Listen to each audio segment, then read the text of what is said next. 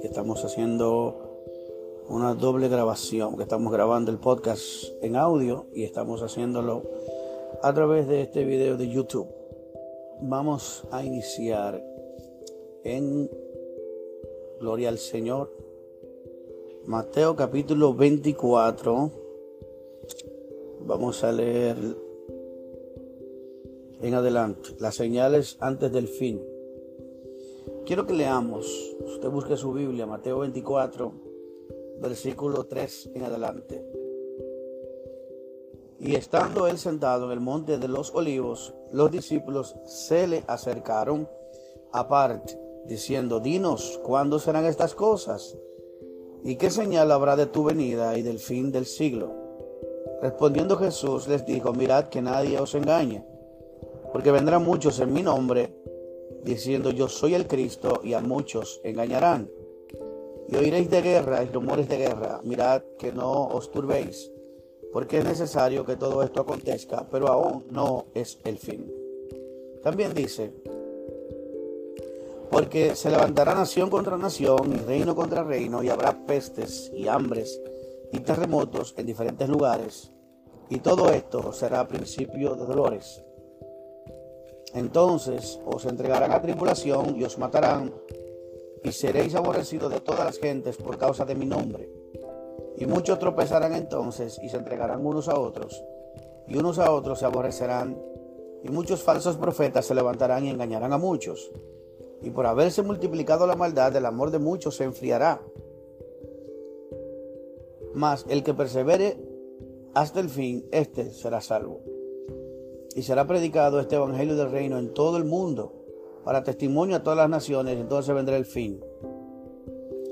Entonces, quiero, quiero dejarlo hasta aquí, hasta el versículo 14, porque quiero hacer una, como una especie de análisis con respecto a esto. Cuando usted, cuando yo analizaba en los años 1900, ese siglo, si esos 100 años, los 1900 completos, desde el inicio, usted mira que en el 1914 comienza la Primera Guerra Mundial. Luego en el 1919-20 comienza una pandemia. Cuatro años después, cuatro años y pico después, después de la Primera Guerra Mundial, en 1914, que fue la primera vez en la que se ve enfrascado muchos países en el mundo entero, podemos pensar que las personas de aquel tiempo, los cristianos de ese tiempo, cuando miraban el Mateo 24 y miraban ese tiempo que estaban viviendo, podían ellos pensar que estaban viviendo esa etapa de la Biblia. Se estaba cumpliendo proféticamente eso que estaban viviendo. Porque en 1914, esa generación que nace en esos años, que sean, eran niños, adolescentes, hombres, adultos, padres de familia, jóvenes todavía, podían ver cómo países enteros entraban en conflictos, naciones y conjuntos de naciones entraban en conflictos uno con otro. Y vivir ese tiempo, según lo que nosotros vemos, los documentales, las películas y todas esas cosas, es fácil catapultarse en ese tiempo y ponerse en el lugar de ellos. Y yo pensaría que estaría viviendo los últimos tiempos. Porque cuando hay guerras hay mucha turbación de espíritu, hay mucha, mucha preocupación, porque cada día se van agregando países, otros países que van entrando en la guerra, como vemos que sucedió, porque es historia, pero también vemos que luego de cuatro años después le sucede algo que dice primero, él habla claro y dice primero habrá guerra, rumores de guerra y después dice, y después dice aquí se levantará nación contra nación, reino contra reino, y habrá pestes y hambres y, terremotos en diferentes lugares, y esto será principio de dolores. Cuatro años después viene el fenómeno de la pandemia famosa aquella, la peste negra, o la gripe española, no sé, donde dura dos años y medio prácticamente, donde murieron millones y millones de personas a causa de esto. ¿Por qué no murieron tantos? ¿Por qué no murieron más? Porque en aquel tiempo no existían eh, la modernidad de trasladarse de un lugar a otro, la facilidad que en horas tú puedes estar de un lugar a otro, a otro, perdón. y te podías, si estabas infectado de una enfermedad, podías trasladar esa enfermedad a otro lado y crear otro punto de contagio en ese lugar, ese país o ese continente. Como sucedió con el COVID-19, que personas de China se podían trasladar en horas, en un mismo día, a diferentes partes del mundo, como sucede, imagínate, un, un país como China gigantesco, como le llaman el gigante asiático, con un aeropuerto con capacidad de vuelo de miles de vuelos diarios, cientos de vuelos diarios de toda China. Imagínate que se traslada de, un lugar de China a otro país, o sea, a otro lugar en, el mismo China y a otros países como Singapur, eh, etcétera, lugares de Asia, otros continentes, América y así por el estilo. Cómo se fue propagando y fue que se propagó el COVID-19.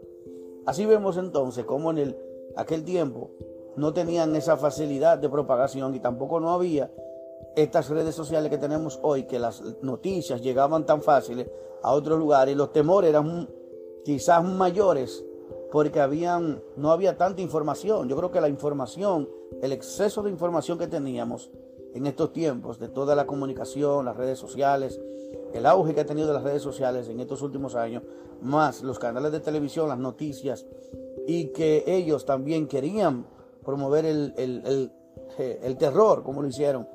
Yo no puedo negar que yo estaba aterrorizado al, ver las noticias, cómo ellos ponían personas tirándole fosas comunes, en, hoyos, así como tipo en la guerra. Como tiraban los cuerpos y aparecían camiones que destilaban la sangre porque no tenían la manera de cómo eh, llevar a otros lugares, eh, ¿verdad? No había morgues, no había suficiente espacio para la cantidad de miles de muertos según lo que ellos decían. Entonces, ¿cuál es el punto?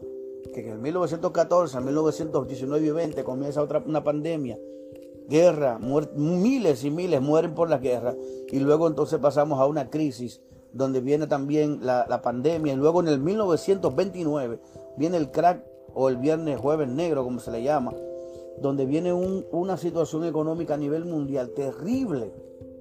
Si yo hubiese estado viviendo en ese tiempo, yo pudiera decir que no me puedo imaginar cómo me sentiría, pensaría que Cristo tuviera las puertas. Imagínate.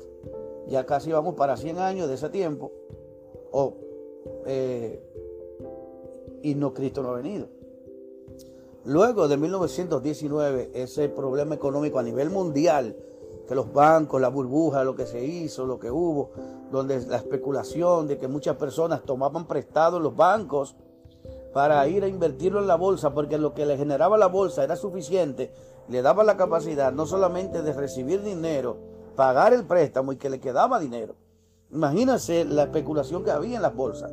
De que tú tomabas un préstamo y pagabas un porcentaje. Pues, vamos a imaginar un ejemplo. Tú cojas un préstamo de un millón de pesos y tú pagas 10 mil por el millón de pesos.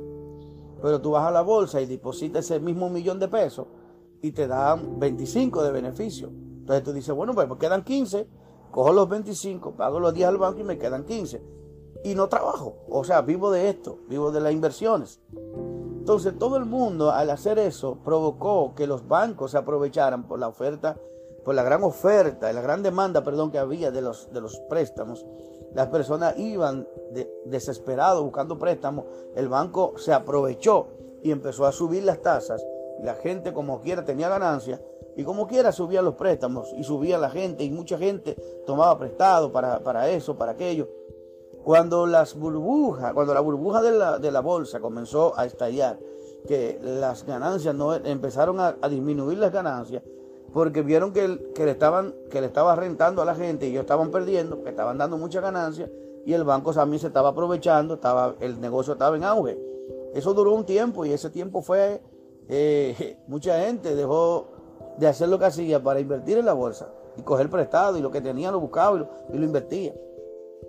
Pero cuando empezaron a, restringir las aportaciones y a darse cuenta de que era una especulación y, los bancos comenzaron a subir la rentabilidad, comenzaron a subir la, tasa de cambio, la tasa de, de, interés, pues entonces comenzó a bajar la rentabilidad y se puso a par a par hasta el punto de que no era ya rentable coger prestado para invertir en la bolsa y cuando las compañías que tenían ya que no aceptaban más inversiones, que ya estaban suficientes eh, apalancadas en cuanto a dinero, en cuanto a dinero capital. Pues entonces sucedió que las personas comenzaron, eh, comenzó la explosión de la, de la burbuja. Y eso se hizo en todos los lugares. ¿Y qué sucedió con eso? Bueno, pues al final los bancos, cuando la gente no tenía para pagar los bancos, empezó la crisis bancaria y, se, y ahí empezó todo lo que llama el crack económico. A nivel mundial se fue esto, hermano. Una crisis a nivel mundial. Imagínate ya tres eventos, que es la Primera Guerra Mundial, la pandemia mundial y un eh, problema económico mundial. ¿Eh? Imagínate cómo comenzó la inflación, porque como había mucho dinero, las personas podían darse el lujo, todo el mundo empezó a subir los precios, la comida, los carros, todo, porque todo el mundo compró carros, todo el mundo compraba ropa, todo el mundo tenía de todo dinero para, para, para gastar. Y eso es lo que hace la inflación, porque mientras más poder adquisitivo tiene la gente, y tú vendes, por ejemplo, un celular que lo vendes en mil pesos y luego tú tienes el poder para pagar dos mil por él, no te importa, pagas dos mil, entonces se, sobrevalúan eh, los, artículos y entonces comienza todo a subir y cuando todo comienza a ponerse en la normalidad, en la normal, normabilidad, normalidad, entonces ya no tienes, eh, ya no puedes comprar la comida que te, que te subieron el precio porque entonces ya la rentabilidad tuya baja ya los préstamos son más caros, tú pagabas 2 mil, ahora pagas 8 y ya entonces la rentabilidad de 25 te bajó a, a 8, tú pagas eso y tienes otras cosas que pagar, pues entonces no tienes lo necesario para cubrir tus, tu, tu préstamos y tus necesidades en sí. Entonces, ¿qué sucede, amados, con eso?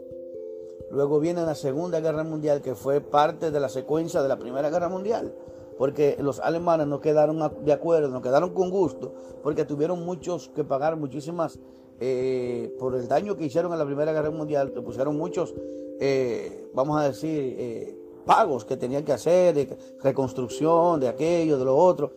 Y entonces vino lo que todo el mundo conoce de Hitler. Se levantó este hombre y formó una maquinaria de terror y de horror y comenzó a invadir a todos los países bálticos y por ahí por el estilo comienza Luego hace alianzas con Rusia de no agresión, un tratado de no agresión entre ellos, y comienza a invade Polonia, invade otros países, invade Francia, y así por el estilo comienza a invadir. El mundo vuelve de cabeza y comienza un caos. Se hacen grupos de naciones otra vez, los dos ejes, el, eje, ¿verdad? Como dicen, eh, los aliados y los del eje. Y se arma una guerra mundial otra vez, millones y millones y millones de muertes los campos que estaban antes para las personas que trabajaban en los campos, tenían que irse a trabajar en las, en las, en las factorías para las armas, las guerras, para cumplir con los requerimientos de los gobiernos. La comida se encarece, los productos de primera necesidad suben porque hay, hay demasiado, hay poco y hay mucha demanda y los precios suben. Y así por el estilo y comienza una crisis a nivel mundial, hambre, peste, por las muertes, los millones de muertos. venimos también de la secuela de la, de la, de la pandemia de 1919 al 20 y 21. Y así siguen las cosas, hermanos. Y imagínate en ese tiempo, ¿cómo podría imaginarte? Vienen luego en el 1945 el Estado judío se establece, luego comienza la guerra con los árabes y así por el estilo. Vienen cuando termina la Segunda Guerra Mundial, se divide Estados Unidos y Rusia, que eran aliados contra los alemanes, y se quedan con la mitad de Alemania, una parte para los rusos, la parte verdad oriental y la parte occidental se quedan los, eh, los norteamericanos, y ahí comienza lo que conocemos en 1900, eh, lo que conocemos como el muro de Berlín, se dividen las dos Alemanias. Una Alemania es eh, adopta, la de los rusos adopta el sistema comunista y la otra el sistema capitalista y vemos que en el sistema capitalista occidental entonces comienza el crecimiento económico, comienza el desarrollo económico, la prosperidad, mientras que del otro lado estaba la opresión, la obligación y la pobreza y el sistema económico de ellos comunistas no dio resultado como nunca ha dado resultado. Entonces sucedió, hermanos, que ahí comenzaron lo que llamamos la Guerra Fría entre Estados Unidos y su bloque y contra el grupo de naciones las ideologías del comunismo con el capitalismo. De ahí comienzan luego las Coreas, la división, el pleito, y entonces Estados Unidos apoyando Corea del Sur y, Rusia apoyando Corea del Norte.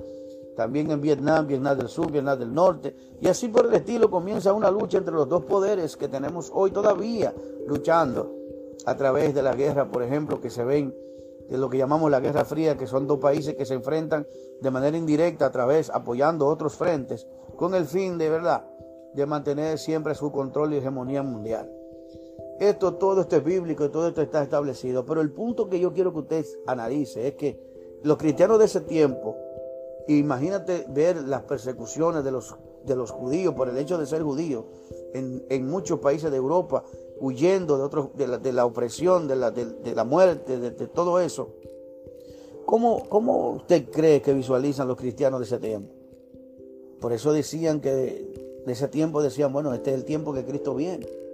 Por eso incluso los la iglesia adventista que declaró proféticamente que Jesús había venido en 1945, 44, dice que Jesús ya vino de manera espiritual y ya instauró el reino milenial aquí. Algo que todavía no se ha cumplido porque Satanás debe ser apresado durante mil años y no vemos al diablo apresado. No vemos las personas, sino que el pecado y la muerte y la desesperación y, el, desorden por causa del pecado está a flor de piel. Ahora está en su máxima expresión.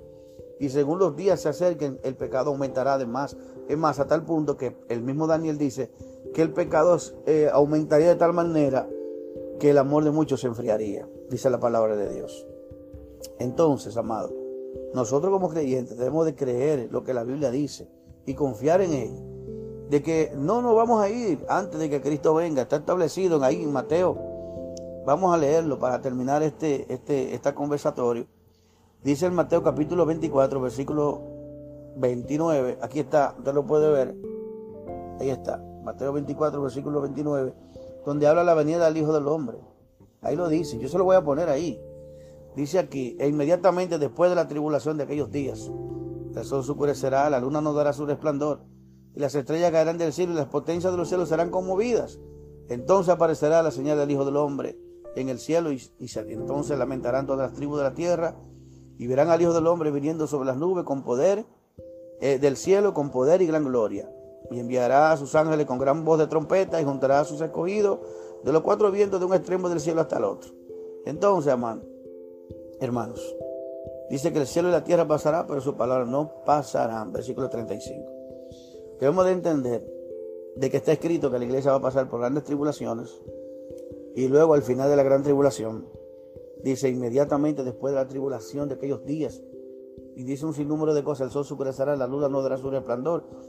Entonces vendrá el Señor con sus ángeles, enviará a sus, a sus ángeles de los cuatro puntos cardinales y recogerá a sus escogidos, amados. Cristo viene Cristo viene, pero no viene hoy ni viene mañana, porque la Biblia dice en 2 Tesalonicenses capítulo 2 que primero vendrá el anticristo y instaurará su reino y instaurará su imperio y perseguirá a los creyentes por 1260 días, donde la iglesia será sustentada por el Espíritu de Dios. Pero muchos morirán por causa de la palabra y del testimonio de Jesús. Millones y millones morirán a causa de esto. Las persecuciones que se vivieron en el pasado se van a vivir en este tiempo. Y, esta palabra profética de Mateo 24 se va a volver a cumplir, porque esto es cíclico. Se va a cumplir las guerras, rumores de guerra, naciones contra naciones, reino contra reino, antes de que Cristo venga. Los cuatro jinetes del Apocalipsis van a ser desatados sobre la tierra y entre ellos vendrá la muerte. El anticristo, el primero, la muerte, el hambre, la pestilencia. Y todo eso se volverá a cumplir. Si lo que ellos vivieron fue grande, imagínate lo que va a pasar. Que la Biblia dice que lo que va a suceder nunca se ha visto y esa será una gran tribulación de la cual el hombre nunca ha visto en el mundo. Así que te pido en este momento que te acompañes del Señor, que te mantengas firme creyendo que Cristo es el Señor. No te apartes ni a diestra ni a siniestra. Mantente firme en el Señor, porque Él no retarda su promesa. Aunque muchos la tienen por tardanza, Él no retarda su promesa. Sigue en este podcast edificando sobre la roca y vamos a seguir edificando tu vida. Queremos que lo compartas, que te suscribas y que siga con nosotros para que nosotros sigamos más contenido como este para ayudarles a ustedes a crecer en el conocimiento de Dios. Estaremos teniendo una escuela bíblica que va a ser de mucha bendición para ustedes. Así que suscríbanse, comenten y compartan. Dios te bendiga y Dios te guarde. Seguimos en tu podcast edificando sobre la roca. Dios te bendiga.